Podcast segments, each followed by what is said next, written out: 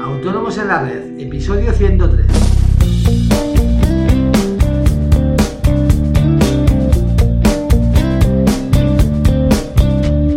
Muy buenos días a todos y bienvenidos un día más, un miércoles más, hoy 10 de febrero de 2016, Autónomos en la Red, el podcast en el que hablamos de todos aquellos temas que nos interesan a los autónomos. IVA, IRPF, financiación, seguros sociales, y bueno, en el caso del episodio de hoy vamos a hablar de nuevo del modelo 347. Eh, pero antes, ya sabéis, recordaros que en asesoríafiscalautónomos.es eh, os ofrecemos todos los servicios de contabilidad e impuestos que os ayudarán a gestionar mejor vuestros negocios y a optimizar vuestra factura fiscal. Todo ello eh, a unos precios realmente competitivos y de la manera más sencilla posible para vosotros. Toda la información la tenéis en nuestra web, os repito, asesoríafiscalautónomos.es. Cualquier duda que tengáis, ya sea fiscal, sobre nuestros servicios, alguna sugerencia para nuestros podcasts, eh, podéis enviármelo a través del formulario de contacto de la página y os responderé o bien de manera personal o, por qué no, con un podcast sobre el tema. Pero bueno, eh, vámonos al tema de hoy. Eh, no voy a explicaros en qué consiste el 347. para ello ya tenemos el episodio 42, ¿verdad? Eh, simplemente recordaros que es una declaración informativa en la que declaramos a todas aquellas empresas con las que hemos realizado operaciones por un importe superior a 3.005,06 euros durante el año natural, distinguiendo entre entregas y adquisiciones de bienes y servicios. Este año, al ser bisiesto, el plazo de presentación acaba el 29 de febrero y como siempre ya estamos recibiendo correos y llamadas para comprobar que las cifras cuadran. Y muchos os preguntaréis si es necesario efectuar el contraste de dicha información.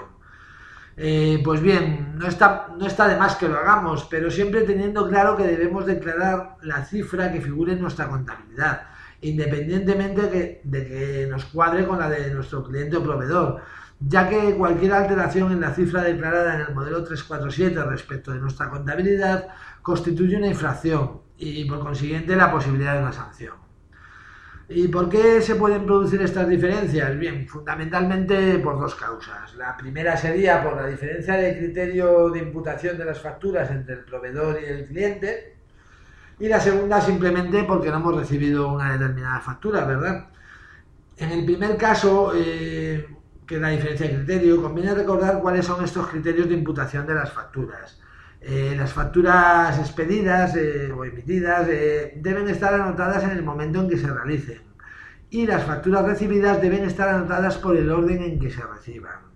Así es factible que nuestro proveedor, por ejemplo, emita una factura el 31 de marzo, por lo que la declarará como cifra de ventas en el primer trimestre, y nosotros la recibamos y contabilicemos en el 15 de abril, por ejemplo, por lo que la declararemos en el segundo trimestre, o incluso que no la hayamos recibido, por lo que no la declararemos, ¿verdad? Eh, bien, eh, y si no vamos a cambiar nada, ¿para qué vamos a cruzar los datos, verdad? Eh, bueno, pues si llevamos una contabilidad ordenada, efectivamente no vale para nada efectuar este cruce. Entiendo que todos tenemos controlado el tema de nuestra facturación, es decir, de nuestras ventas, por lo que en ese aspecto nunca deberíamos tener un error. Eh, por lo que cualquier discrepancia con nuestro cliente no debería preocuparnos, ¿verdad? Eh, pero en las compras la cosa cambia. Eh, el comprobar las cifras con nuestro proveedor nos puede servir para detectar duplicidades y también para detectar la posible falta de alguna factura.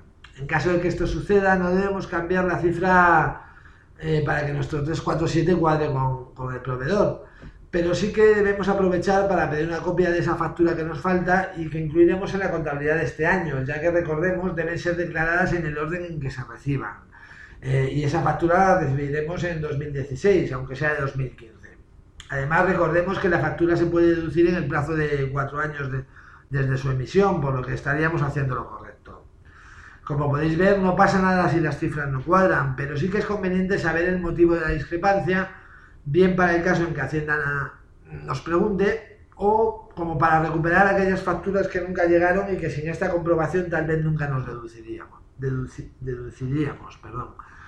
Em, y bueno, esto es todo por hoy. Eh, simplemente aprovecho este podcast para recordaros que este mes toca presentar el 347 y para desdramatizar esas diferencias que podemos encontrarnos a la hora de contrastar cifras con nuestros clientes proveedores. Eh, como siempre, agradeceros vuestras reseñas y valoraciones de 5 estrellas en iTunes, eh, pero sobre todo muchísimas gracias por estar ahí, por vuestra y por vuestro feedback que nos ayuda, nos ayuda mucho a, a realizar este podcast. Y nada más, hasta mañana con más autónomos en la red. Adiós.